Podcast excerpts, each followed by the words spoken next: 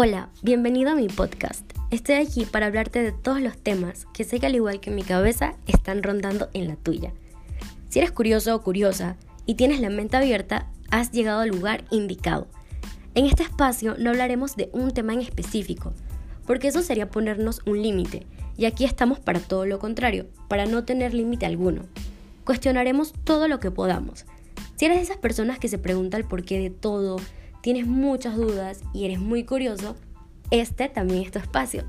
A lo largo de los capítulos estaré invitando a amigos y a profesionales para poder cuestionar todo y que nos ayuden a responder todas las preguntas que tengamos. Esto es Alepale, yo soy Alejandra Rivera y vengo a hablarte sin límites.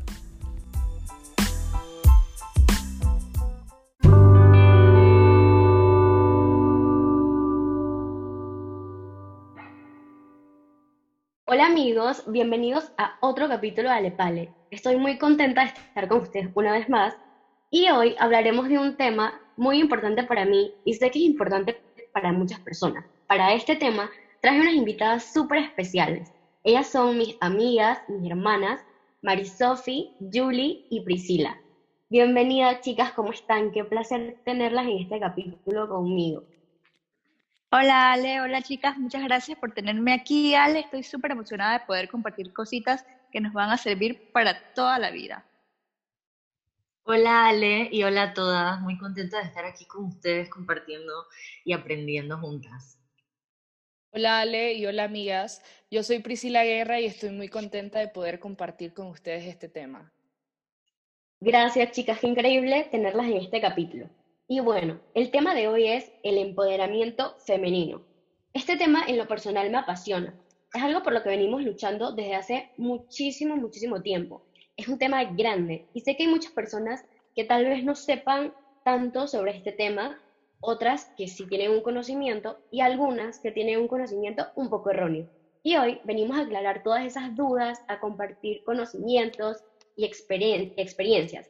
Y sé que de este tema vamos a aprender demasiado. Y ahora sí, vamos a empezar. Lo primero que hay que saber cuando nos referimos a empoderamiento es que este es el proceso que permite el incremento de la participación de las mujeres en todos los aspectos de su vida, sea social o personal. Y gracias a él, las mujeres podemos ser dueñas de nuestra vida, decidir lo que queramos y vivir en igualdad. Cuéntenme, chicas, ustedes qué piensan sobre la definición de empoderamiento bueno, mira, Ale, yo pienso que el empoderamiento es eh, una especie de valor agregado que se dan todas las mujeres y que todas las mujeres debemos tener en algún momento de nuestra vida. Dice el empoderamiento de las mujeres y su plena participación en condiciones de igualdad en todas las esferas de la sociedad. Digo, ya sea la vida familiar, la vida social, la vida laboral. Todas tenemos esos procesos que vamos como evolucionando y que cada vez que pensamos en el empoderamiento, pues es más como que nos toman en cuenta para muchas cosas. Totalmente, Sofía, de acuerdo. Y bueno, algo que quería comentar era un punto que tú me mandabas, que era la diferencia que hay entre feminismo y empoderamiento. Cuéntanos un poco de esto. Bueno, más que nada, el feminismo es el movimiento general como tal que abarca el empoderamiento, o sea que el empoderamiento es parte del feminismo, está dentro del movimiento feminista, porque hay muchas personas que lo consideran aparte, pero no, ellos van juntos, solo que el feminismo es como la parte global que, valga la redundancia, engloba todos estos, estos temas. Totalmente de acuerdo. Y aquí quería como aclarar algo. Debemos tener en cuenta que muchas veces el término feminismo causa mucha confusión. Y es porque las personas tal vez no investigan y simplemente hablan por hablar. Y hay que saber que el feminismo no busca que la mujer sea más que el hombre ni que tenga más derechos. Lo que busca el feminismo es la igualdad entre ambos géneros. Pienso que esto es algo que hay que recalcar porque sé que hay personas que tienen como el conocimiento erróneo. Claro. Y bueno, pasando a esto, hay otro punto que me parece importante tocar y es que el empoderamiento empieza en casa. Y esto es como una clave para lo que es el inicio de lo que es el empoderamiento de la mujer, que te lo enseñen en tu casa.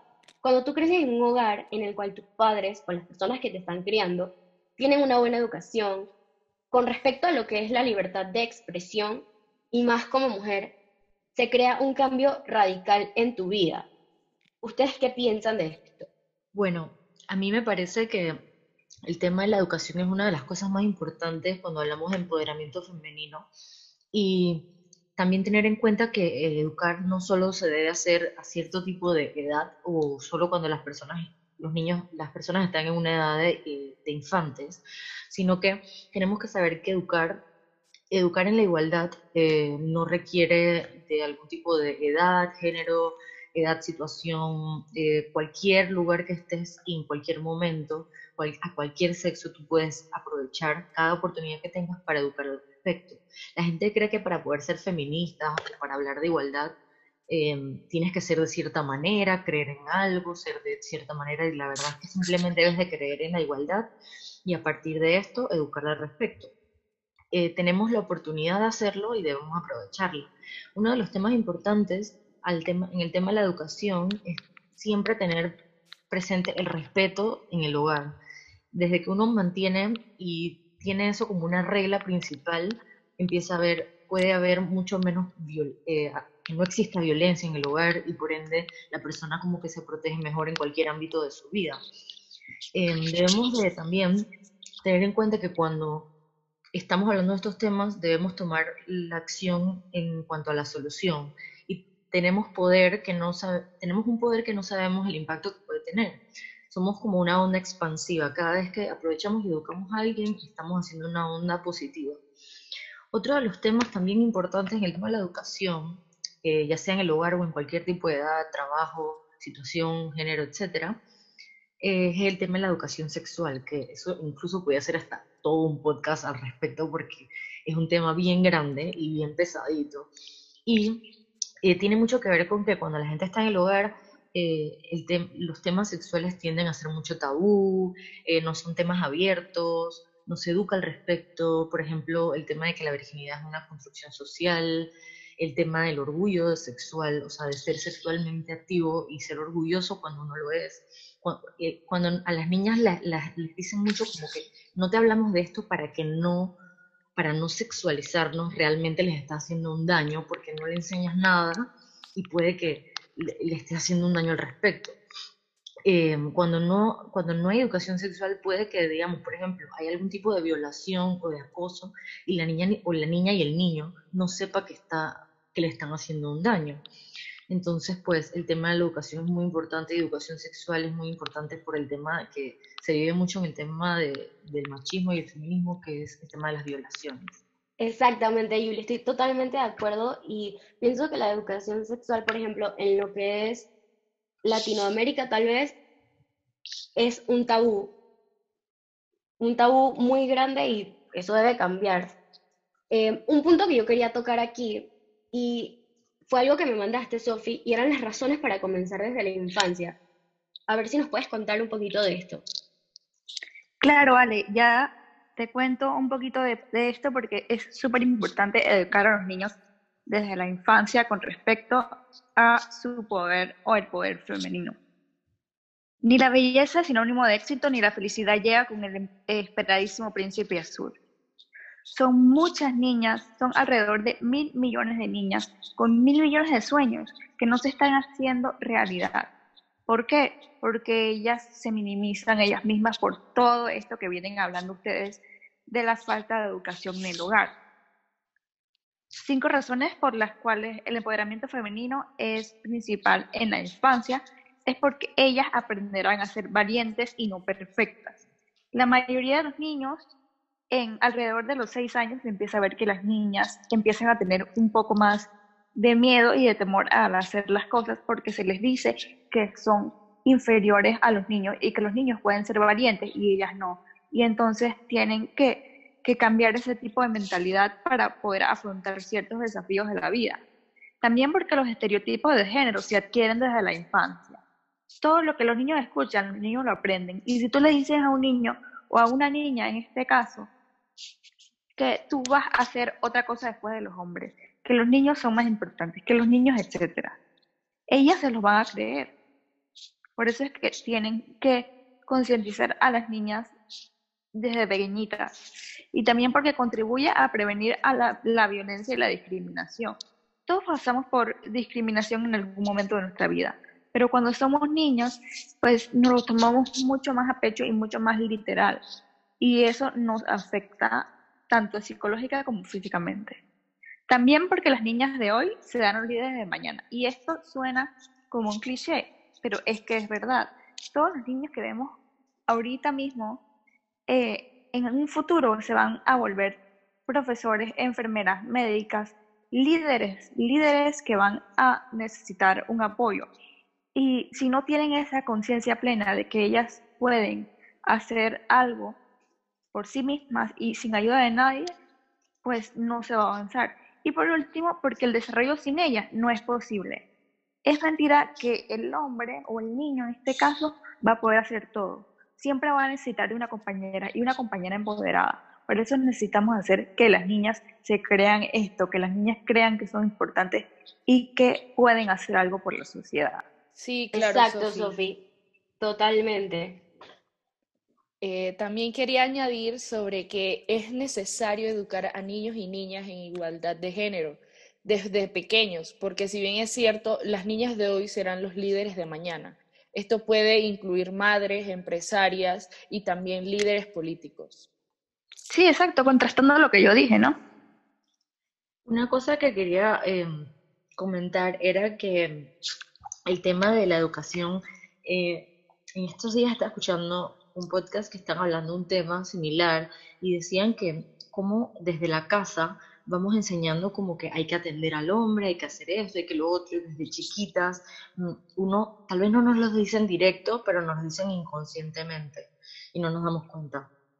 Exactamente, y eso que acabas de decir eh, es, es totalmente cierto. Yo hace poco estaba leyendo sobre un niño en Colombia que es activista y él decía que, que que desde pequeños se, les inculcaba decir que mi hermana juegue al fútbol y yo lavo los platos.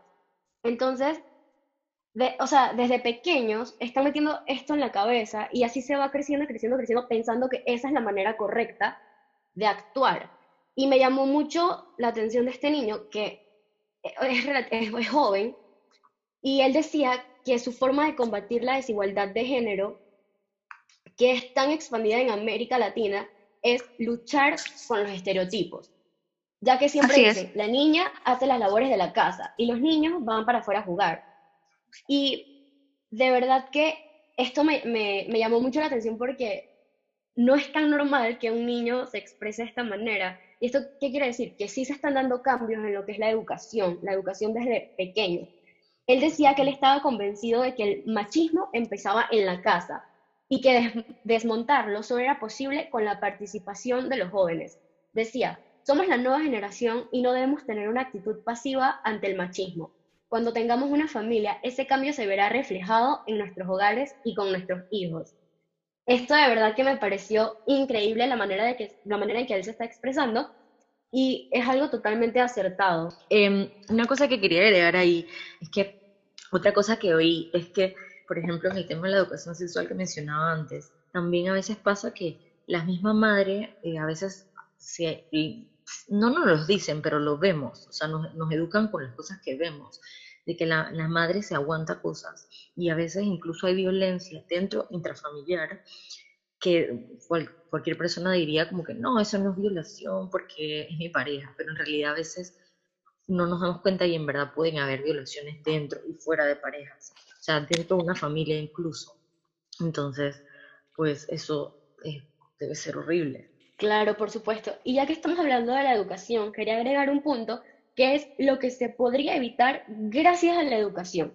Yo estuve leyendo em, un artículo que según los datos de la UNESCO, ellos decían que el empoderamiento femenino influiría favorablemente en la, disminución de los matrimonios precoces de las niñas menores de 15 años, así como la maternidad precoz de las menores de 17 años, y esto hablando de África, Asia Meridional y Occidental. Decían que si las niñas accedieran a una educación primaria, se podría reducir un 14% de los matrimonios precoces y un 64% se accedieran a la educación secundaria. Y respecto a los embarazos precoces, se reducirían un 10% si asistieran a la educación primaria y un 59% si accedieran a la educación secundaria. Y esto de verdad que, eh, imagínense, solamente hablando de África y de Asia, eh, todo lo que se puede reducir gracias a la educación. ¿Cómo sería acá en América, que de verdad también se viven estas situaciones y muchas veces no se habla? Así que sí me parece que la educación es un tema clave para lo que es el empoderamiento femenino. Y bueno, pasando al otro punto, que me parece también importante, y es que el amor propio se trabaja en conjunto con el empoderamiento femenino. Nadie es más poderosa que tú cuando confías en ti misma.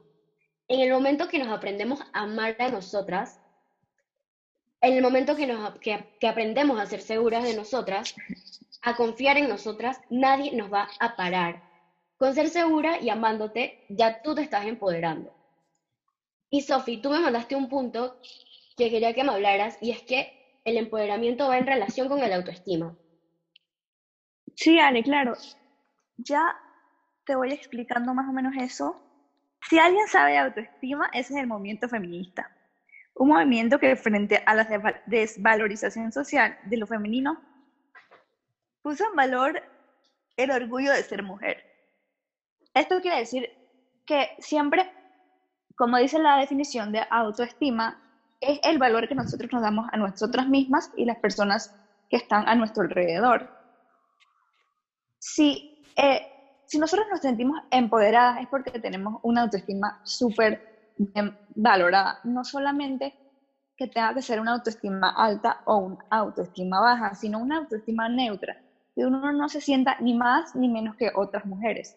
Por eso es que necesitamos que el empoderamiento sea colectivo, porque así pues todas las mujeres nos apoyamos mutuamente y, y tenemos cosas en que apoyarnos. Si me explico, no es que una sola mujer tenga que eh, orientarnos al empoderamiento, sino completamente que seamos o sea, un montón de mujeres, seamos bastante para que se vea el movimiento mucho más lleno. Exacto, Sofi. Y quería comentar algo que Yuli, tú me habías mandado, y son los programas inconscientes que cargamos. ¿Qué nos puedes decir de esto? Bueno, em, quería mencionar un poquitito acerca de esto, es por el hecho de que mm, los programas inconscientes eh, son cosas que tenemos dentro de nosotros que no notamos que tenemos y realmente no nos preguntamos si las cosas podrían ser diferentes. Y por eso quería leer una cita de un conferencista que se llama Enrique Corbera que dice, tu juicio está en relación directa con tus programas inconscientes. Usted no ve el mundo como es, sino el mundo que te han enseñado a ver. Tu juicio está en correlación directa a tus programas inconscientes aprendemos a ver las cosas de una forma determinada. Y aunque estemos viendo que no es, seguimos viéndolo como creemos que debe ser. Por eso nuestra percepción está 100% matizada por nuestras creencias. Nos resistimos a cambiar nuestras creencias porque creemos que conforman un mundo en el que nos sentimos seguros. Y nos sentimos tan seguros nuestras creencias que aunque nos, nos demuestren lo contrario, juramos lo que creemos. Entonces, quiero decir esto es por el tema de que es tan importante atrevernos a cuestionarnos, a, a veces a deconstruir lo que hemos aprendido y repensarlo, porque las cosas no tienen que ser realmente como hemos aprendido eh, si, si, son realmente injustas. Y, eso creo que es importante también en cualquier tipo, incluso en cualquier tema. Eh, en, en, lo que estaban hablando de conceptos de imagen, tenía un punto a tocar, que era el tema de la imagen para la sociedad de la mujer, tanto física como no física, lo cual es un tema que eh, está muy, muy presente hoy en día con el tema de las redes sociales y con, ahora que estamos como conectados todos entre todos con el Internet, con tantas cosas. Em, el tema de la imagen física que habla, que tiene mucho que ver con cumplir estándares de belleza, ya sea cabello, colores, vestimenta, maquillaje, verte delgada, que si no tener cabello, que si tener vello, que si no tener vello, eh, o sea, ser como los trofeitos, como la princesita, ¿no? Entonces, también están los, los conceptos de imagen no físicos, que serían cosas que nos van enseñando o que, o que percibimos indirectamente como cosas como el sexo, como que somos el sexo débil, hay que, hay que ser la dama, la señorita, muy pulcra, la princesa, ser delicada, que si los gustos, que si los hobbies, que si tu forma de hablar, que si el tono de voz, que si tu vocabulario no es de dama, la profesión, las capacidades, que si somos muy sensibles, que, que si un montón de cosas, ¿no? O sea, todos los conceptos que se tienen incluso hasta cuando la mujer es una jefa muy mandona y tal. Todas estas, eh, con, todos estos conceptos y estereotipos de imagen inculcan inseguridades y limitaciones sin darnos cuenta. Por ejemplo, lo que hablaba días contigo, Tania, de que imagínate un niño que va a una juguetería y en la juguetería que todo está dividido, ¿no? Entonces, la niña tiene que irse al área rosado y el niño tiene que irse al área azul. Mientras que puede que la niña le gustaba, no sé, un carro y después ella quiere ser, yo qué sé, corredora de Fórmula 1 porque tenía relación con eso. Les limitamos las cosas, igual que con los deportes. Que si la niña quiere jugar un deporte que es, entre comillas, masculino, entonces, tú no sabes si al final esa niña podía, yo qué sé, después ir a unas Olimpiadas por eso y, y uno les limita por decirles que no, eso es para ellos, que tienen más fuerza, que pueden hacer esto, que pueden hacer lo otro. Y nuestro deber eh, como mujeres y como hombres, los que, están escuchando esto, es empoderar, en lugar de, de suprimir e, y crear inseguridades y limitaciones, empoderar. Sí, claro, Yuli. Eh, no sé si recuerdan que anteriormente les había, les había dicho sobre el significado de sororidad, que significa hermandad o ser hermana, que debemos dejarnos de criticar una a la otra sobre la ropa que llevamos, como acabas de decir anteriormente, el maquillaje que usamos, el corte de cabello que tenemos. Cada quien tiene derecho a elegir su expresión estética. Basta de juzgar Basta de juzgar el cuerpo de las otras por estándares de belleza que no atienden a nuestras, a nuestras realidades. Hay que motivarnos por el amor hacia nosotras mismas, porque si nosotras mismas no nos valoramos ahorita, eh, ¿quién más nos va a valorar después? Exacto, y realmente, por ejemplo, yo soy, en, en, lo personal, soy una persona que no me gusta cuando, ese término de cuando dicen como, esto es muy femenino, esto es muy masculino, porque realmente, ¿quién define eso? o sea, que te pongas algo o que no uses algo, eso no define que eres más o menos femenino o más masculino. Eso solo son constructos sociales. Realmente tú puedes ser todo lo femenina que tú quieres, vistiéndote o arreglándote como tú quieras. Exactamente, estoy totalmente de acuerdo con lo que acaban de decir. Y pasando a otro punto que va en relación un poco con esto, es la cultura y la educación.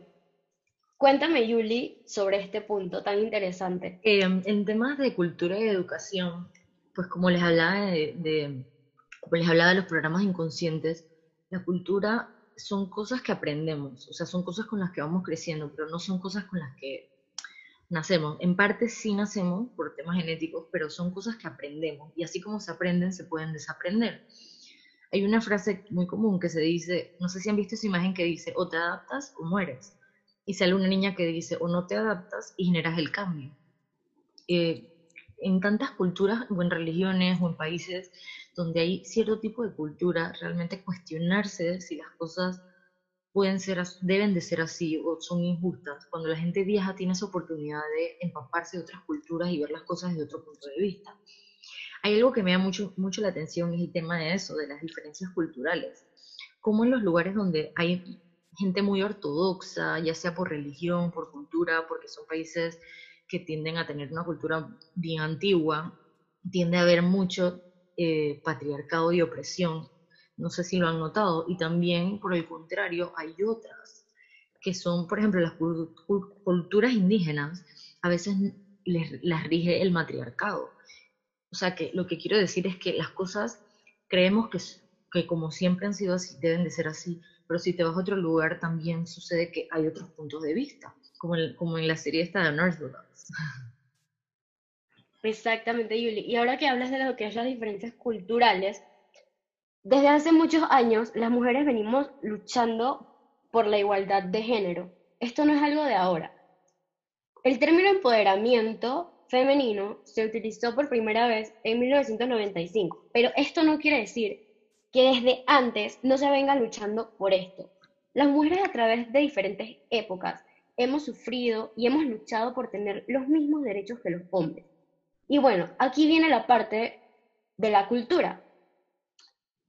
Es normal, en diferentes regiones hay por supuesto diferentes costumbres, pero hay algunas que de verdad son para asombrarse. Y esto yo lo relaciono mucho con, la educación. Yo siento que esto va ligado con la educación.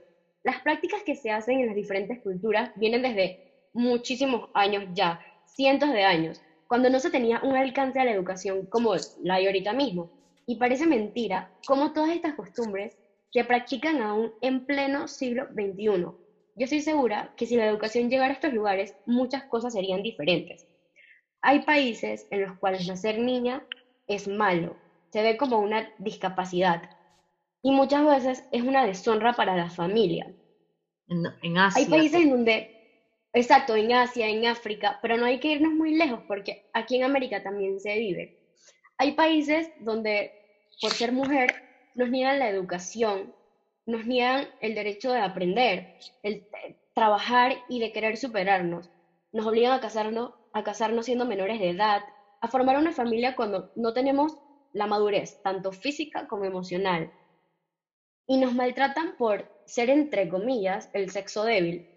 Pero aquí hay algo importante que hay que recalcar, que a veces, bueno, no a veces, la mayoría del tiempo, como dije anteriormente, las culturas son diferentes y eso se respeta. Eso sí hay que respetarlo. Pero otra cosa es cuando se atenta con la vida o con la parte psicológica de las personas. Y uno de estos ejemplos que quiero dar es que hay un país donde las mujeres las usan como objetos. Cuando se casan, el esposo, puede prestarla a sus amigos para tener relaciones. Y digo, esto no solo afecta a la salud de la mujer física, sino también la salud mental. Y les voy a dar diferentes ejemplos. Hay otro lugar en donde las mujeres planchan sus pechos para disminuir el atractivo sexual y así prevenir ser violadas lo cual me parece horrible. Y algo que también me sorprende, y es que en pleno siglo XXI se practique todavía, es la infibulación, que es la mutilación de los genitales femeninos. Y esto se hace para que las mujeres no pierdan, perdón, pierdan la habilidad de sentir el placer sexual y también se aseguran de esta manera que no les van a ser infieles. ¿Y cuál es el resultado de esto? Que la mayoría de las mujeres a las que se les practica esto desarrollan problemas médicos súper graves, desde quistes hasta infecciones urinarias, fístulas y hemorragias súper peligrosas que les puede causar la muerte. Y en estos, en estos lugares donde se practica todo esto, llevan años haciéndolo y es una tradición. Y encima, sin educación, ellos piensan que todo esto que practican es lo correcto porque es lo que se les viene enseñando desde generación tras generación tras generación. Y de verdad que esto no puede ser. Esto es apenas una parte de todas las cosas que he leído, he escuchado, he visto testimonios que todavía se practican. Y como digo, la manera de, en lo personal, lo que yo pienso que puede parar esto es la educación. Si se llevara la educación a estos sitios, sinceramente cambiaría el pensamiento tan cerrado y tan machista de hacer estas prácticas y de ver a las mujeres solo como un objeto. Y es que en realidad no lo somos, nosotros somos poderosas, valientes y somos grandes. Sí, exacto, estoy de acuerdo con todo lo que dijiste. Una cosa que quería agregar en tema de educación es que en estos días estaba escuchando algo interesante, incluso a mí me ha tocado una pareja que casualmente en realidad me ha educado incluso a mí en temas de, en temas de feminismo que a veces creemos que no pasa, pero en realidad sí pasa. Pero en este caso ha sido porque él ha crecido en una casa en donde son muy mente abierta y les han educado en este sentido. Por ejemplo, si queremos que haya igualdad, desde la casa también se debe empezar a decir como que, por ejemplo, eh, tienes que conseguirte un marido que te mantenga, o por ejemplo, que sea que haya igualdad, ¿no? Que, que todos aporten, si vamos a una cena, los dos puedan aportar y no esperar como que que nos recibamos todos. Realmente nosotros tenemos una parte muy importante en, poder educar a la gente alrededor nuestro, porque si nosotros esperamos que nos den todo, entonces, ¿cómo podemos exigir unos de derechos para igualdad si no, si no realmente no estamos también teniendo en cuenta nuestros deberes en el hogar. Cuando, nos igual, cuando por ejemplo, hacemos igualdad de en el tiempo de trabajo y cosas así dentro de la casa. También damos oportunidad para que ellos también hagan o trabajos en el hogar o tengan más tiempo con sus hijos. Y, en ese sentido siento que también es importante el tema cultural y de educación en el hogar. quería agregar eso. Exactamente, y estoy, estoy de acuerdo con lo que dices. Y por ejemplo, en mi caso, a mí me ha tocado una familia, unos papás que de verdad siento que me han ayudado mucho a empoderarme. Y eso que acabas de decir, es algo que nosotros practicamos y que tal vez en el momento no lo pienses, pero a medida que vas creciendo te, vas dando cuenta que es una enseñanza súper grande. Por ejemplo, en mi casa, em, no, no, hay ese pensamiento de que por ser mujer te toca cocinar, te toca lavar, te toca fregar, te toca para nada. Y que por ser hombre tienes que estar afuera trabajar para, para nada, de verdad. Que en mi caso, a mí me ha tocado desde sembrar hasta pegar bloques de ser, o sea, de cerca, trabajos que se dice o se ha pensado que toda la vida han sido de hombres. Y al igual que, por ejemplo, con mi hermano, con mi papá, ellos hacen cosas que, que ante la sociedad una mujer debería hacer. Y yo siento que esto a mí me ha ayudado, porque esto lo vengo haciendo desde pequeña, ¿no? Y me ha ayudado a crecer y a entender más lo que es el empoderamiento. Así que sí pienso que es algo que se debe enseñar desde la casa. Yo por otro lado tengo eh, un ejemplo diferente al de ustedes. En mi casa, mi papá es muy machista. Entonces, todo lo que dice, él opina que está bien. Y nosotros, pues mi mamá y yo, mi mamá no es tan, no es tan ni machista ni feminista, pero yo soy muy, muy feminista. Entonces, mi papá y yo siempre vivimos como chocando en nuestras opiniones de eso y sobre todo, qué bonito que sus papás las apoyen en muchas en muchos ámbitos. Y bueno, mi papá no es tan así, pero también respeta mis ideales y eso también es bueno, ¿no? Bueno, a mí me pasa que a mí me pasa que digo, creo que a muchas nos pasa, o sea, en esta edad que estamos como en o sea, aprendiendo muchas cosas y como que en un, punto de madurez, pues nos cuestionamos muchas cosas, pero créeme que también creo que a muchas nos pasa que, que todavía hay conceptos y a veces el machismo no solamente está en, en el papá, también viene a veces de, los géneros femeninos de la, de la familia. Exactamente. Hay mujeres que son machistas. Es que sin darnos cuenta muchas, a veces lo hemos sido incluso nosotras mismas. O sea, no nos damos cuenta y a veces actuamos de esa manera. Sí, exacto. Por lo menos acá en, en mi casa, eh, bueno, mis papás son muy, muy, muy mente abierta. O sea, eh, cada uno puede opinar lo que quiere pero sin embargo se lleva como un respeto ante todo. O sea, tú no puedes venir a la casa y decir, eh, yo quiero hacer esto porque esto se tiene que hacer así o porque las cosas son así. No. Eh, mi papá siempre nos ha dicho que eh, las cosas tú las debes hacer siempre y cuando tengan un límite.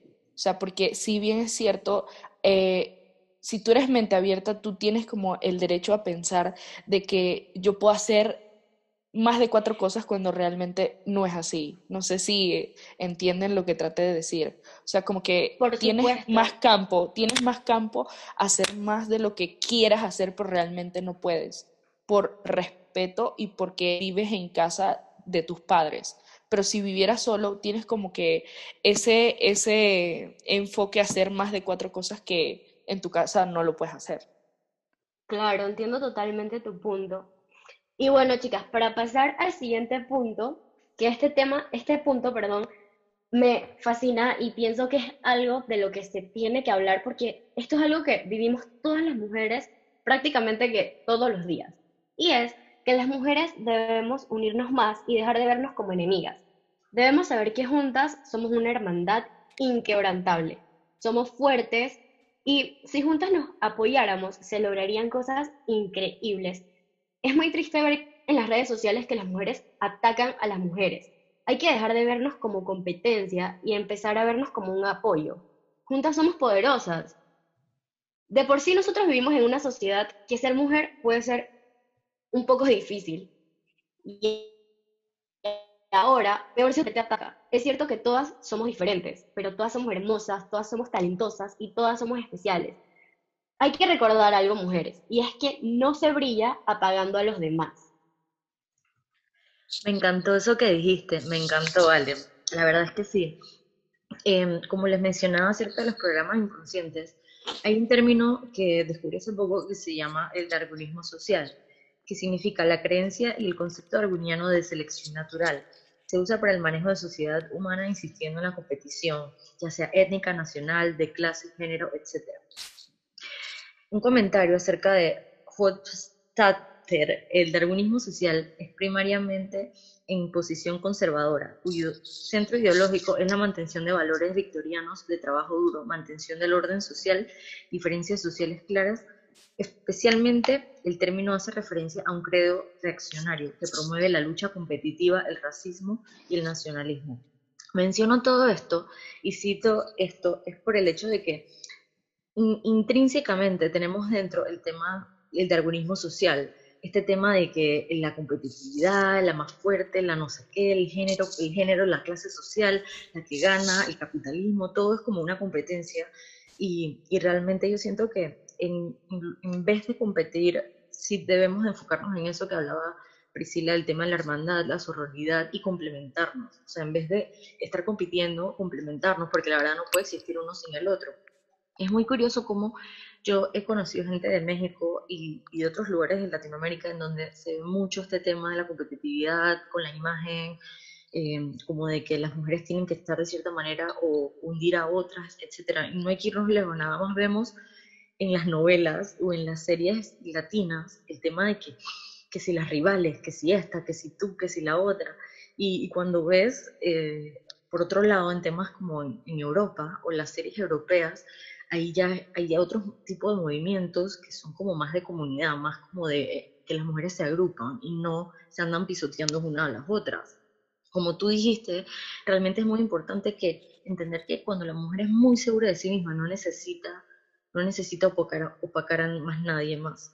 Y, y, la verdad es que sí, juntas somos más fuertes. Totalmente de acuerdo. Y justo aquí quiero hacer un paréntesis porque le quiero dar un mensaje a todas esas mujeres que nos están escuchando. Y es que, bueno, yo les, voy a recomendar una escritora que se llama Rupi Kaur, que Yuli, tú sabes que nosotras somos fan de ella. Y en su libro Milk and Honey, ella tiene un poema que va dedicado a las mujeres. Y yo se los quiero leer porque eso es lo que yo les quiero transmitir a todas. Y ella dice, quiero disculparme con todas las mujeres a las que he llamado bonitas, antes de haberlas llamado inteligentes o valientes. Lamento si dice sonar complicado algo tan simple como con lo que se nace. Es de lo que tienes que estar más orgullosa, como cuando tu espíritu ha aplastado las montañas. De ahora en adelante voy a decir como eres resistente o eres extraordinaria, no porque crea que no eres bonita, sino porque eres mucho más que eso. Es uno de mis poemas favoritos y aproveché este espacio estamos hablando de la hermandad y que de, de que las mujeres debemos unirnos para transmitirle este poema tan bonito a todas. Y bueno, pasando al siguiente punto, que es otro punto muy importante, Julie, lo mandaste y era separación y diferencia de identidad de género. Cuéntanos un poquito de esto. Bueno, siento que es un tema importante eh, tenerlo en cuenta ya que como estamos hablando de, empoderamiento femenino, pues tiene mucho que ver el tema de, que, que cuál es el más fuerte, que si uno, que si el otro. Y por eso me puse a investigar y quería aclarar para tener en cuenta que a veces decimos palabras que no son refiriéndose a lo que se debe decir. Por ejemplo, em, el sexo es biológico, es con el que naces tiene que ver con tus cromosomas y con tus órganos reproductores. La identidad de género está ligada a tu cerebro. Es la percepción que tiene una persona que puede tener sobre sí misma en cuanto a su propio género. La identidad sexual, que no siempre es la misma que la del género, es la percepción que tiene una persona sobre sí misma en cuanto a sentirse identificados con los genitales de un hombre o con los genitales de una mujer. La orientación sexual es la percepción que tiene una persona sobre sí misma en cuanto, perdón, la, orientación sexual hace referencia a la atracción sexual que tiene, que, que alguien puede sentir. El género, el género es entonces, ¿qué, ¿qué, es el género? es el conjunto de características que cada sociedad asigna a hombres y a mujeres. Según la Organización Mundial de la Salud, el género hace referencia a los roles socialmente construidos, comportamientos, actividades y atributos de una sociedad que una sociedad considera como apropiados para hombres y mujeres. En resumen, el género es una construcción social. Em, estamos acostumbrados, por ejemplo, en la cultura occidental, que hablamos únicamente de dos géneros, hombre y mujer, y de ahí reside el problema que podríamos tener luego al tratar de, de dos tipos de genitales distintos. Solo hay dos identidades de género, pero nada, pero nada más lejos de la realidad. Si entendemos la identidad de género como un amplio espectro donde la mujer está en un extremo y el hombre está en otro, ya podemos ver que en medio hay una multitud de identidades de género igual de válidas.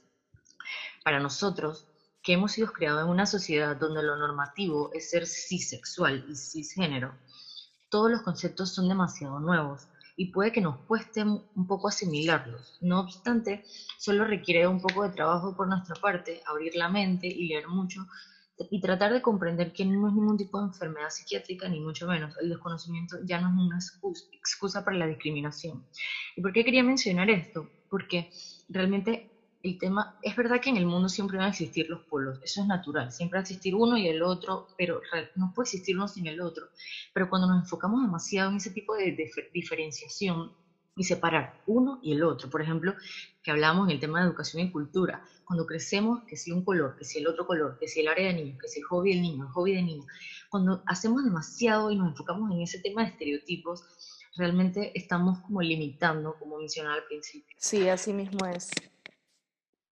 Exacto. Y ya que hablas de, de, lo que es la identidad de género, la separación y las diferencias, Sophie tenía un punto, clasificación de los estereotipos de género. Eso, Sophie. Hola, sí, la clasificación de los tipos de, de los estereotipos de género se dividen en tres. Los estereotipos de género positivos, los estereotipos de género neutros y los estereotipos de género negativos. Los estereotipos de género positivos serían aquellos que suponen características positivas, por ejemplo, las niñas son más buenas. Los estereotipos neutros serían aquellos que suponen características sin ningún valor. Por ejemplo, los alemanes son rubios. Y los estereotipos negativos serían aquellos que pues entonces te dan características negativas, como por ejemplo las niñas no son buenas en los deportes. El tema de los estereotipos, claro, ¿no? Y luego los extremismos, polaridades y cómo complementarse. Sí, ¿no? sí. Sí, sí, exacto. Háblanos un poco de esto. Em, bueno, como les mencionaba antes, que he estado hablando como de que si una esquina, que si la otra, que si los polos.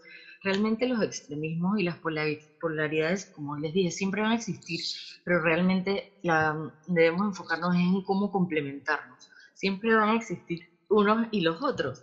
Em, la idea de que nos olvidemos de esos extremos y las diferencias puede como hacer un mundo más completo y mejor en lugar de pensar que eh, no puede existir uno sin el otro, realmente deben de complementarse. Eh, por ejemplo, hay personas que cuando hablan de feminismo se van siempre al extremo de, de, que las personas que, tienen, que son pro aborto, que tienen que ser eh, lesbianas, tienen que ser de este tipo, tienen que ser de lo otro, cuando realmente no hay por qué irse siempre al extremo de las cosas. Un hombre puede ser feminista, y realmente cuando tú investigas qué feminismo significa igualdad, la gente habla sin saber.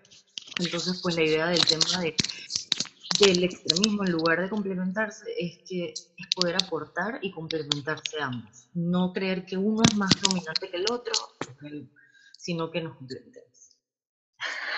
Exacto, Yuli. Y ahora que, que, seguimos en el tema de los estereotipos, Sofi, cuéntanos eh, lo que nos mencionabas de los estereotipos femeninos más comunes, las, repercusiones de los estereotipos de género en la sociedad y todo ese tema. Cuéntanos un poquito. Sí, mira, los estereotipos femeninos, la verdad es que estoy súper preocupada porque la mayoría están totalmente errados. Dice, inestabilidad emocional. Todos estos son de las mujeres, para que sepan. Inestabilidad emocional, intuición, esa sí está buena falta de control sobre sí mismas y sus estados emocionales, frivolidad, pasividad, irracionalidad, ternura.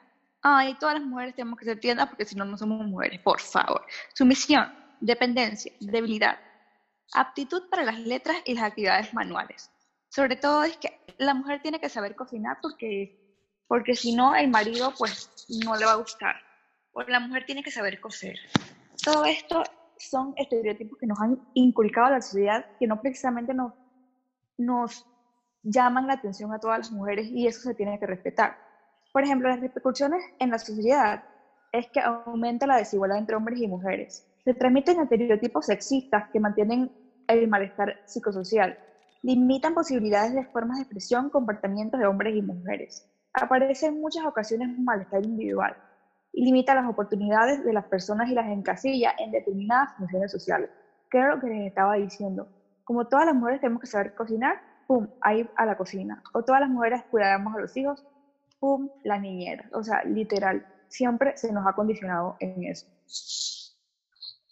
Exactamente, Sofi. Y eso que hablas de, de, lo que es la clasificación, los estereotipos y todo esto, si uno se pone a analizar, esto es algo con lo que se, con lo que venimos creciendo desde que somos unos niños, porque, por ejemplo, cuando naces, desde que eres un bebé, ¿no? El rosado es de niñas, el azul es de hombres. Cuando creces, que un hombre no puede usar camisa rosada y que una mujer no puede andar en pantalones la mujer no puede decir groserías, que solo es ama de casa, que toca hacer profesiones.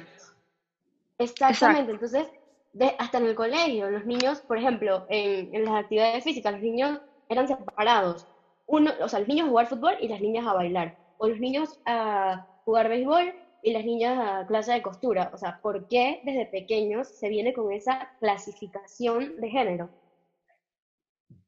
Estereotipos sociales. Sí, eso es algo que realmente estamos condicionados desde que nacemos, como dicen ustedes, y va a ser muy, pero muy difícil que lleguen a cambiar de, de percepción, porque eso es algo que está arraigado desde la humanidad desde siglos atrás. Bueno, yo siento que, como les decía, o sea, no, no cuesta nada que las personas agarren las cosas y, las, y se repiensen, porque realmente cuando uno repiensa las cosas pueden, pueden, cuando cambian las cosas pueden ser mejores. Y sí creo que aunque cueste, no, no es como que no valga la pena luchar por, porque sea mejor. Es exactamente. Yo sí pienso que en algún momento puede cambiar. O sea, si, si las personas analizaran la gravedad de la situación, se lo, se lo plantearan, sí se podría, sí se podría cambiar esto. Exacto, por los beneficios que trae. Otro punto que, iba a tocar es el tema de la, de, ya que estamos hablando de la necesidad también que tiene la mujer en, el mundo, culturalmente y en cualquier tipo de aspecto, el tema de la accesibilidad y la inclusividad.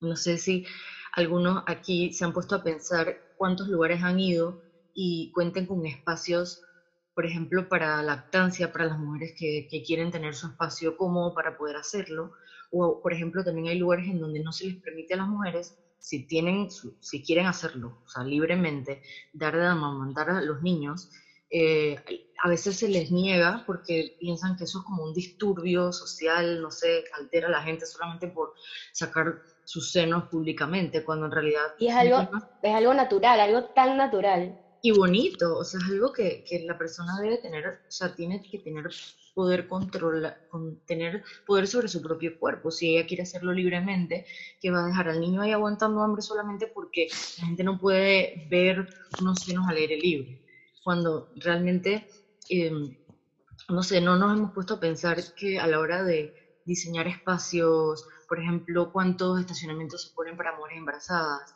el tipo de, de cuando van a aceptar a la gente en el trabajo, si te preguntan si estás embarazada, si no estás embarazada, si tienes hijos, como si eso realmente fuera una limitante. Y no sé cuántas veces esas preguntas, esas mismas preguntas se les hacen a los, a los hombres. Em, el tema también de la accesibilidad, por ejemplo, hay un tema que, que es tan, ahora que lo tocan tanto, es el tema de, de, de que las niñas puedan tener eh, toallas sanitarias, que nosotros lo vemos tan normal porque tenemos acceso fácil a eso, pero en, hay lugares en el mundo en donde las niñas dejan de ir a la escuela cuando tienen cuando tienen su menstruación y es algo que lo, lo, damos por sentado, pero pasa tantas veces al año y, y se vuelve una limitante para ellas. Exacto, Yuli. qué interesante este punto que acabas de tocar. Me parece que es importante y hay que prestarle mucha atención a, a esto. También el tema de que, por ejemplo, cuando decimos que deben haber derechos y deberes, teniendo en cuenta eh, igualdad para mujeres, hay que también tener en cuenta que no somos géneros iguales, o sea, no somos exactamente iguales. Cada uno cuenta con necesidades diferentes. Por ejemplo, la mujer tiene que tener cierto tipo de derechos por el tema de, la relación con los hijos, por el tema de, la, parte materna, ¿no? Entonces, también tener en cuenta como que no es realmente todo igual. Por ejemplo, no sé si se han topado con hombres que siempre dicen, ah, pero si quieren igualdad, entonces pónganlas a cargar saco de cemento y saco de papa, cuando en realidad... Exactamente, y sabes que, eh, perdón, esa es una ¿Mm? frase que a mí, cada vez que hablo de, del, del feminismo con, con personas y hay hombres, ese, ese es el primer dicho que, con el que reaccionan. Pero si quieren igualdad, ¿por qué no hacen trabajo pesado?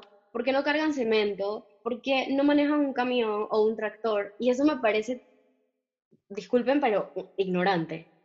Y es que claro que sí, súper ignorante, porque por lo menos yo, que estudio arquitectura, eh, yo sé que en algún punto de mi vida me va a tocar ir al campo y trabajar, o sea, eh, ¿qué me cuesta a mí alzar un bloque? ¿Qué, ¿Qué, me cuesta a mí manejar un tractor? ¿Qué me cuesta a mí alzar una carretilla? A mí no me cuesta nada. Simplemente ese estereotipo de que la mujer solamente tiene que hacer ciertas cosas eh, porque es mujer, no.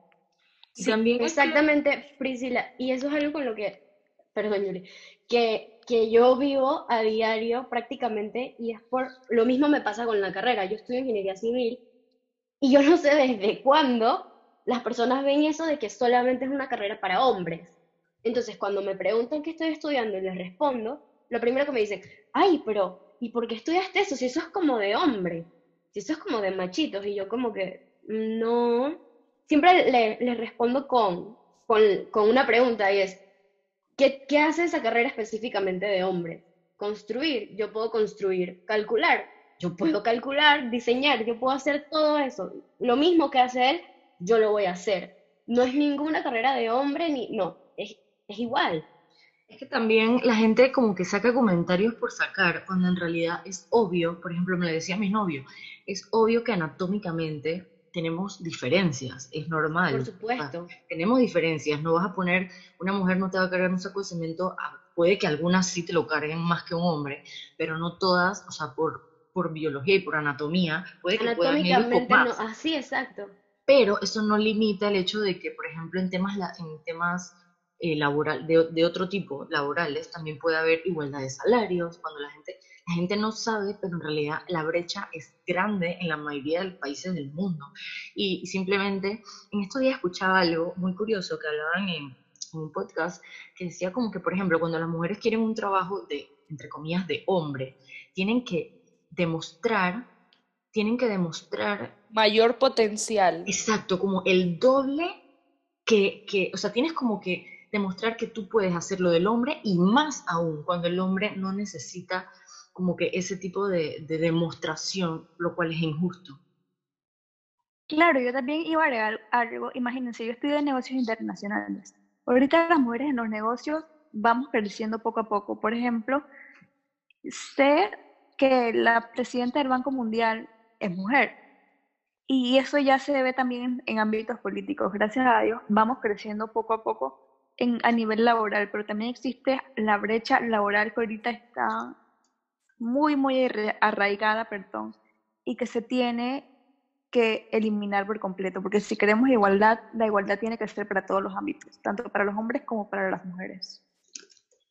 Exactamente, Sofi. Y ahora que tocaste este punto, llega, llega uno que me parece también increíble y es el poder de las mujeres en la sociedad. Priscila, cuéntanos un poquito sobre esto. Ok, ¿qué significa ser mujer en nuestra sociedad? Durante la historia, el rol de la mujer se ha ido transformando. Si lo vemos a nivel cultural, el papel de la mujer era básicamente de recolección, que, el, que lo, no, perdón, básicamente era, sí, de recolección y el hombre era el, el encargado de la casa, así como ustedes dijeron anteriormente sobre los estereotipos, de que ok, el hombre solo era encargado de, cierta, de ciertas cosas y la mujer solamente era encargado de la casa, encargado de mantener a sus hijos, eh, cuando realmente no debería ser así. Eh, les cuento un poquito de esto porque tuve la experiencia de vivir fuera de Panamá y en el país donde vivía y en mi casa donde yo estuve hospedada, el hombre planchaba, el señor de la casa planchaba, cuidaba a los niños, paseaba a los niños en el parque, cosa que aquí no se ve y en quizás en otros países no se vea, que el rol del hombre es se invierte y viene siendo como que el hombre va siendo eh, la mujer en la casa y la mujer es la que sale a trabajar, la que sale a buscar el dinero y, y sustentar su hogar. Eso me encanta. Eh, cambian los roles, pero a la vez me, me gustó mucho saber de que el hombre también podía hacer las mismas cosas que una mujer. ¿Quién dice que el hombre no, ¿quién dice que el hombre no puede cuidar a sus hijos, no puede darle de, de, de, de leche, pues su, su, su, mamadera? Si, si, o sea, eso, eso no tiene nada que ver. Si su mamá le deja las mamaderas listas, él puede hacerlo. Es, eso, no, eso no evita de que alimente a sus hijos. Exactamente, Priscila. Y sabes que eso que acabas de decir, que pues, de tu experiencia, em, yo siento que Latino, o sea, los latinos son muy machistas, son demasiado, demasiado machistas y como tú lo acabas de comparar con la experiencia que viviste en otro país y va como ligado a lo que es la cultura. El caso de la... fue en Europa, para, para, aclarar aquí a los que están escuchando. Para aclararlo, sí, fue en Europa. Exacto, por, Eso, por eso es que digo que los latinos son un poco machistas y a ella le tocó vivir esa experiencia en otro país que es de mente abierta, son de mente abierta, tienen otra cultura y se ve como el contraste. Yo siento que en realidad Latinoamérica ni siquiera es un poco, o sea, es muchísimo. Sí, poco no, es muchísimo, muchísimo. Muy machista. El tema del, del, del machismo y y como la diferenciación, y uno de los países más machistas, por ejemplo, es México. O sea, súper, súper machista en ese sentido.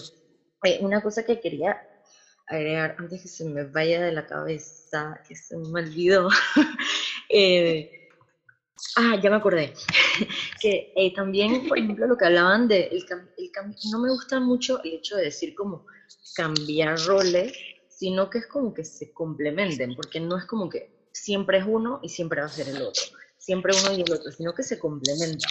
Realmente pueden cambiar, pueden transformarse y no pasa nada. Y de igual manera, a veces pasa que cuando el hombre, en estos días también escuchaba algo, como que ah, cuando el hombre a veces tiene la intención de ayudar, eh, la mujer a veces ni siquiera se lo permite y es como que, entonces después te estás quejando, pero el hombre también a veces tiene la intención de ayudar y no se le permite, eh, porque no, porque no sabe como las mujeres. Igual también a mí me ha pasado que yo he hablado con hombres y tienen este tipo de concepción, por ejemplo, de no se dan cuenta, pero en realidad son machistas cuando me hablan de esta manera, que me dicen como que no, que critican, por ejemplo, cuando las mujeres tienen hijos y, son, y tienden a ser las que trabajan. Por ejemplo, en mi casa pasó, mi mamá trabajaba mucho desde que estaba chiquita, o sea, trabajaba. Entonces se, se empiezan a criticar esto como que como que la mujer no está, no está haciendo el papel que debe, no sé qué, y también dije, no, pero cuando la mujer tiene hijos tiene que cambiar totalmente su vida y no puede andar de fiesta y no puede esto y no puede lo otro, cuando en realidad no hay una regla para todas las casas. Cada familia y cada educación tiene, tiene formas distintas y quién es uno para decir que porque la mía fue así, la tuya tiene que ser así. Hay casas en donde la mujer se queda en la casa hasta que el niño tiene como 5 años y eso no está mal ni está bien, simplemente es así. En la mía no pasó así. En la mía mi mamá siempre ha sido, mi mamá siempre ha sido como tipo voz, o sea, una jefa y, y realmente a mí me, me transmite esas cosas indirectamente y aunque la gente crea como que no, pero no se dedicó para no, no hay una forma para juzgar como que algo está bien o algo está mal. Como que, ah, mira, esa mujer, esa mujer es irresponsable porque anda trabajando desde que tuvo la bebé. ¿Y quién dice que es así? Exacto. Es que, ok, nadie nace como que alguien te dice, tú solamente te vas a dedicar a esto y tú te vas a dedicar a esto, ¿ok? Tú siendo hombre te vas a dedicar a esto y la mujer, bueno, tú nada más vas a hacer esto. No, cada uno decide lo que quiere hacer eh, con su vida. Y era como lo que te venía diciendo de mi experiencia. cuando yo llegué a la casa y ver que un hombre estaba planchando la ropa de toda la familia es como impactante porque obviamente en mi casa mi papá jamás va a planchar una pieza de ropa. Mi papá no, no sabe hacer muchas cosas. Hay papás que son muy, eh, ¿cómo se dice? Eh, que saben hacer muchas cosas, que pueden cocinar, que, qué sé yo, pueden fregar, una vaina así, pero, disculpa la palabra, pero, eh, o sea, es lo que me refiero. Los hombres si ellos se lo proponen, lo pueden, lo pueden hacer. hacer como una mujer. Sí, realmente. Como... Sí, sí, sigue, no te preocupes. No, que a mí me ha pasado que, no sé, en mi generación eh, he visto, eh, hay hombres que son realmente muy, muy completos, por decirlo así.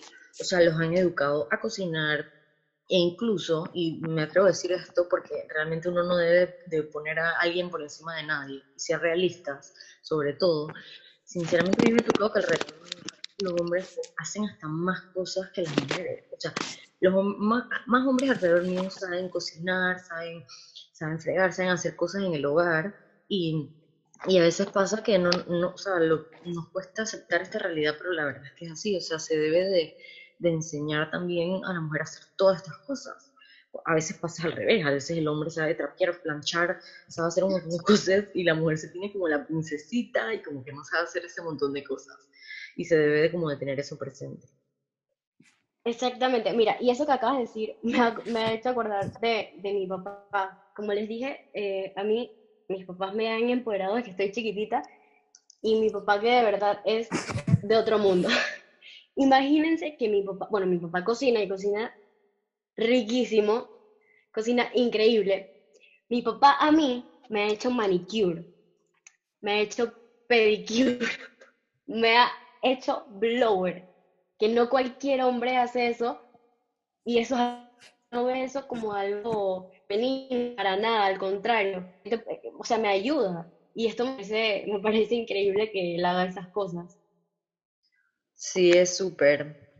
Me encanta que, te ha tocado eso. Recalcando mm, a, lo que se refería, eh, lo que quería hablar, que es, ser mujer en nuestra sociedad. Eh, gran mayoría de las mujeres eh, en la sociedad y, y, en la cultura más que todo es, es del sector más vulnerable y desfavorecido en temas como educación, situaciones familiares y entre otros aspectos, como ya ustedes lo habían mencionado, ya es como un recorderis de todo. Y es como yo decía, nos han enseñado o el mundo nos ha enseñado a ser rivales entre nosotras, pero nosotras, todas nosotras aquí, somos aliadas. ¿Entienden? Nosotras que estamos aquí hablando sobre este tema, hemos decidido ser aliadas entre las cuatro y hablarles sobre este tema que sin lugar a duda podemos demorar cuatro hasta cinco horas, una, dos, tres horas hablando sobre este tema porque si ven es demasiado amplio sobre diversos temas. Hemos crecido con la idea de que las principales enemigas de las mujeres son otras, otras mujeres, cuando deberemos ser nosotras valorar nuestras fortalezas y debilidades para ser mejor cada una. Y, como, y, me, encantó, me, encantó todo eso que dijiste. Por ejemplo, cuando estamos hablando por una, por una, estamos hablando por todas. Cada vez que una mujer se defiende a sí misma o defiende a otra, realmente está defendiendo a todas. O sea, beneficia a todas. Recuerden, y bueno, recuerden que hay que ser valientes, no perfectas. Siempre. Exacto. Exacto, Prisca ya que estamos en este tema, em, quería tocar otro punto, que es cómo empoderarse en una sociedad que es tan machista. Y bueno, pienso que una de las tantas cosas que se puede hacer es educarse cada vez que se pueda. Educarse siempre y compartir esos conocimientos con aquellas mujeres, con aquellas, con aquellas mujeres y con los hombres que no tienen acceso a la educación. Y también algo que puede ayudar es ayudar a empoderar a otras mujeres. También, si estás empezando una familia, enseña a tus hijos lo que es la igualdad de género. Enséñales a ambos habilidades para trabajar en diferentes campos, pero siempre igual. Recuerda siempre construir la confianza y tu seguridad y la autoestima y siempre apoyarnos entre nosotras. Y aquí les quería preguntar a ustedes si tenían algún tip que querían dar de cómo empoderarse en, esta sociedad. Yo tengo, yo tengo, eh, para, para empoderarnos en una sociedad machista, como acabas de decir, creo que una de las cosas más importantes es el tema de educar cada que se pueda. No importa si estés en una reunión con, con, alguien de 70 años o con alguien o con un niño de 3 años. Si tienes la oportunidad, aprovechar y educar.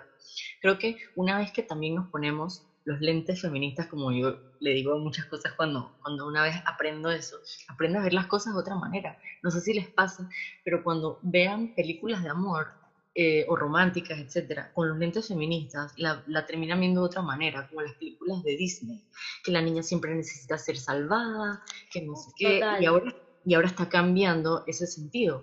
Entonces, tener presente, cuando tengas los lentes feministas, vas a ver las cosas con otro con otras, con otras formas. Si hay hombres que estén escuchando esto, o si tú tienes la, la oportunidad de hablarlo con otros hombres, eh, también tener en cuenta que cómo ellos pueden participar, cómo ellos pueden relacionarse con este tema de, de, de empoderar o de actuar en cuanto al feminismo. Eh, por ejemplo, el tema de los piropos, que se pongan en el lugar de la mujer, el simple, el simple hecho de poder caminar cuando lo que sentimos al caminar en la calle de noche, ponerse en el lugar de eso, de lo que sentiría una mujer, es, es ya es una cosa que, que no se puede explicar. Solo si ellos se nos pondrían en nuestro lugar podrían entenderlo. El tema de no es no. O sea, eso es muy, muy, muy también importante. El tema de los piropos. Realmente porque yo me vista o porque me vea de cierta manera, tú no tienes por qué piropearme a mí. Por más que ellos sienten, no, pero te estoy diciendo algo bueno pero si yo no estoy teniendo una conversación contigo, yo no te estoy preguntando cómo yo me veo. O sea, tú no tienes el derecho de por qué decirme a mí cómo me veo, cómo, cómo no me veo. Si yo te veo a ti por la calle, yo no tengo el derecho de poder decirte a ti, oye, te ves horrible, o, o yo qué sé. Entonces, eh, ellos poniéndose en nuestro lugar lo verían de una manera distinta. En estos días oí algo que decía, una muchacha estaba en un Uber y el Uber le dice, qué linda se ve hoy. Y enseguida, apenas nos dicen eso, díganme si no se nos prende como todas las lucecitas, como que no, no o sea, ellos no se imaginan lo que sentimos en ese momento. O, la otra vez creo que tú también me contabas que estaba en un Uber y alguien decía como, como, ay, si yo, ah, no, una amiga, tú oíste, estaba en un Uber y le dijeron, que, ay, estamos, se imagina que estamos en una calle toda oscura, se imagina que en verdad a usted le pudiera pasar algo, aquí nadie se entera.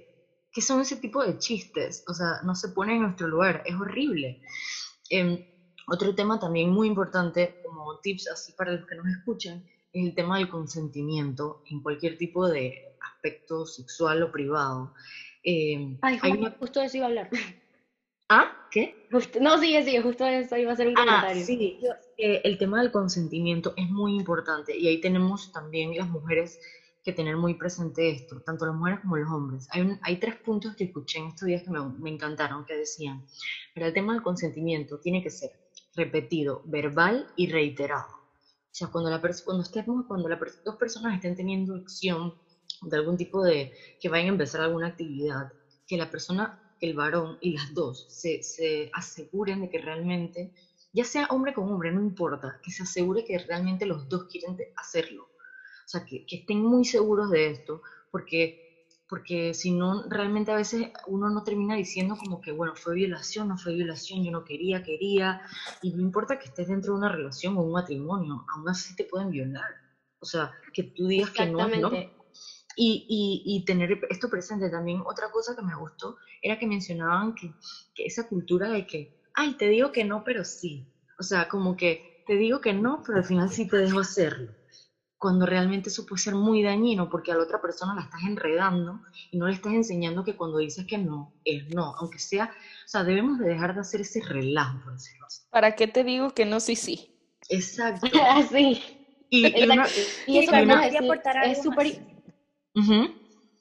Yo quería aportar que también uno de los tips que yo considero que de repente pues puede ayudar es escuchar podcasts feministas y feministas y también de otros temas, porque está bien que la tecnología pueda hacer mucho daño, pero también puede construir. Podemos usar la tecnología como mujeres para poder empoderarnos. Hay muchas este. páginas. Así es, así es como este podcast. Recuerden que confíen, usted, confíen en ustedes y desarrollen al máximo sus capacidades. Eh, diseñen un plan para aumentar eh, su crecimiento personal y construyan sus habilidades personales siempre para ser mejor cada día. Exacto. Y algo que quería agregar aquí es que, perdón, que, que esto va más para los, para los hombres y es que hay algo que ellos hacen que a las mujeres les puede, les, les puede bajar el autoestima, su confianza y todo, y es usar las redes sociales para perjudicar. Y esto me parece que, que hay que abrir los ojos y ponerle, ponerle un alto, porque de verdad que esto puede traer consecuencias súper graves. No publiques algo que va a dañar a la mujer. Bueno, no solamente, no solamente los hombres, las mujeres también lo hacen, las mujeres también lo hacen.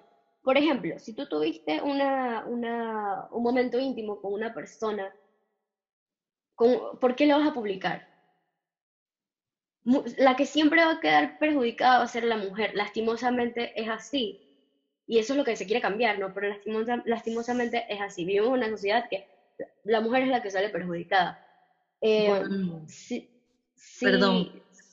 No, no te preocupes. Si la mujer eh, hizo algo o, o no sé, le tomaron una foto en, en algún estado o, o, en alguna actividad no bien vista, por decirlo así, ¿por qué hay que hacerle daño subiéndolo a las redes sociales?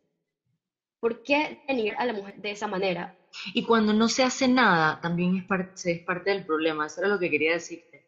Que cuando, no sé, hay gente, tanta gente que está en tantos grupos, ya sea de mujeres o de mujeres con hombres o de solo de hombres, cuando mandan y compartes cosas de, de otra persona, y usualmente pues, cuando se hace de mujeres, y si no dices nada, realmente también eres parte del problema cuando te pones a criticar o por lo menos juzgar porque una mujer tenga su vida es sexualmente activa, simplemente ya enseguida se pone a decir, no, que es perra, que no sé qué, que es esto, que lo otro, y, y de los hombres nunca se anda diciendo eso. ¿Por qué cuando una mujer es sexualmente Exacto, eso es lo que decía, que lastimosamente la mujer es la que queda perjudicada.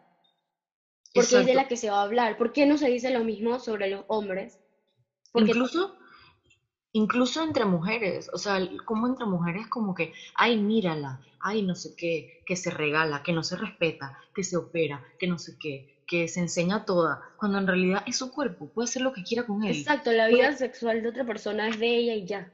Sí, y todo lo que... Ella lo que, lo que decía hacer es su problema. Sí, y, y, creo que también, como hablaba Sofi, educarnos, y hay muchos libros y series interesantes para educarnos al respecto. Exactamente. Sí, Ale, hola. Tú tienes también esos puntos de, de, las películas y de los libros que nos puedes recomendar. Sí, a eso iba a pasar, que mi recomendación de libros y, y algunas series, pero creo que me enfoqué más en los libros porque me encanta leer y, y ya eso yo tengo series.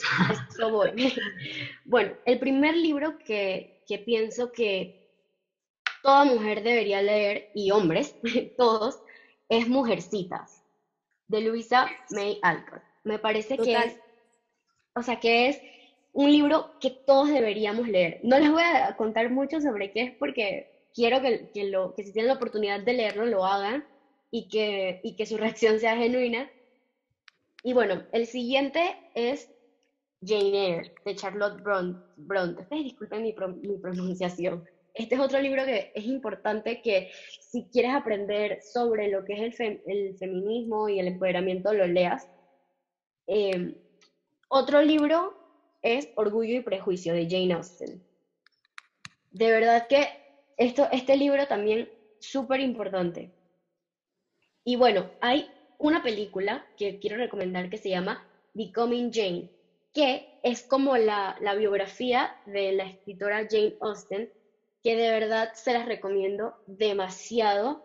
Jane Austen. Si, si quiere, Jane Austen, si quiere, mi escritora favorita. También de mis escritoras favoritas, de verdad. esta es una película que yo la recomiendo demasiado, más porque en esos tiempos todo esto del empoderamiento y del feminismo no era bien visto. Creo que ni siquiera se hablaba de esto, porque en estos tiempos la mujer ni siquiera se educaba como hoy en día, solamente en la casa, diseñada para casarse y tener hijos. Y todo lo que ella logró hacer y revolucionar de verdad que es increíble. Em, otro libro que les recomiendo es Persepolis, que es de, Mar disculpe mi pronunciación, Marjane Strapi. Ella lo que narra es los primeros años de su vida y cómo la revolución iraní cambió todas, todas sus libertades. Ella luchó por la igualdad y de verdad que se convirtió en un ícono gigante por lo que es la, la independencia y la valentía. Otro libro que les iba a recomendar es Yo soy Malala. Creo que todas teníamos este libro en, en nuestra lista, Sophie, Julie, Prisca, porque este libro de verdad que es increíble. Es que te, cortó. Yo soy Malala. Ah. Que ella fue esta defensora del derecho de la mujer a la educación en Pakistán y ella se volvió eh, conocida a nivel internacional cuando el régimen talibán la, la intentó matar y ella recibió disparos que casi la, le cuestan la vida, ¿no? Por el hecho de que ella defendió que quería educarse y lo hizo y luchó por eso y, y hasta hoy lo sigue haciendo, ¿no? Este libro pienso que toda mujer debería leerlo y tenerlo en su biblioteca. Eh, otros, disculpen mi lista larguísima, pero es que pienso que, que deben tener esta información si, si no han escuchado estos libros, y es Las mujeres que corren con los lobos, que es de Clarisa Pincola. Verdad que este libro, creo que este libro es de los, de los más famosos que hay sobre el feminismo. De verdad que les, les recomiendo, todos los que les he dicho, se los recomiendo demasiado. Entonces, les tengo una serie que me parece que deben ver, y creo que Yuli, tú también la tenías, y es poco ortodoxa. que, esta, que esta, esta serie de verdad que em, salió este año, si no me equivoco, y revolucionó el mundo completamente por lo que trata. Y un documental que le otro, otro ¿Ah? No, que solo quería decir que a mí me encantó esa serie y que la verdad me impactó mucho mi forma de pensar. Exacto, de verdad que yo recomiendo esa serie, esa serie a todo el mundo. Y bueno, por último, les quería recomendar un documental y ese lo pueden encontrar en cualquier plataforma y es el documental de Malala. Ahí narran toda la historia de ella, eh, todo, todo lo que ella luchó y, todo lo que ha logrado crear a su corta edad y todas las cosas que, que ha hecho para cambiar lo que es el, empoderamiento de la mujer. Increíbles todas esas que estás recomendando, Ale. Yo quería agregar eh, algunas series y también que van relacionadas con libros.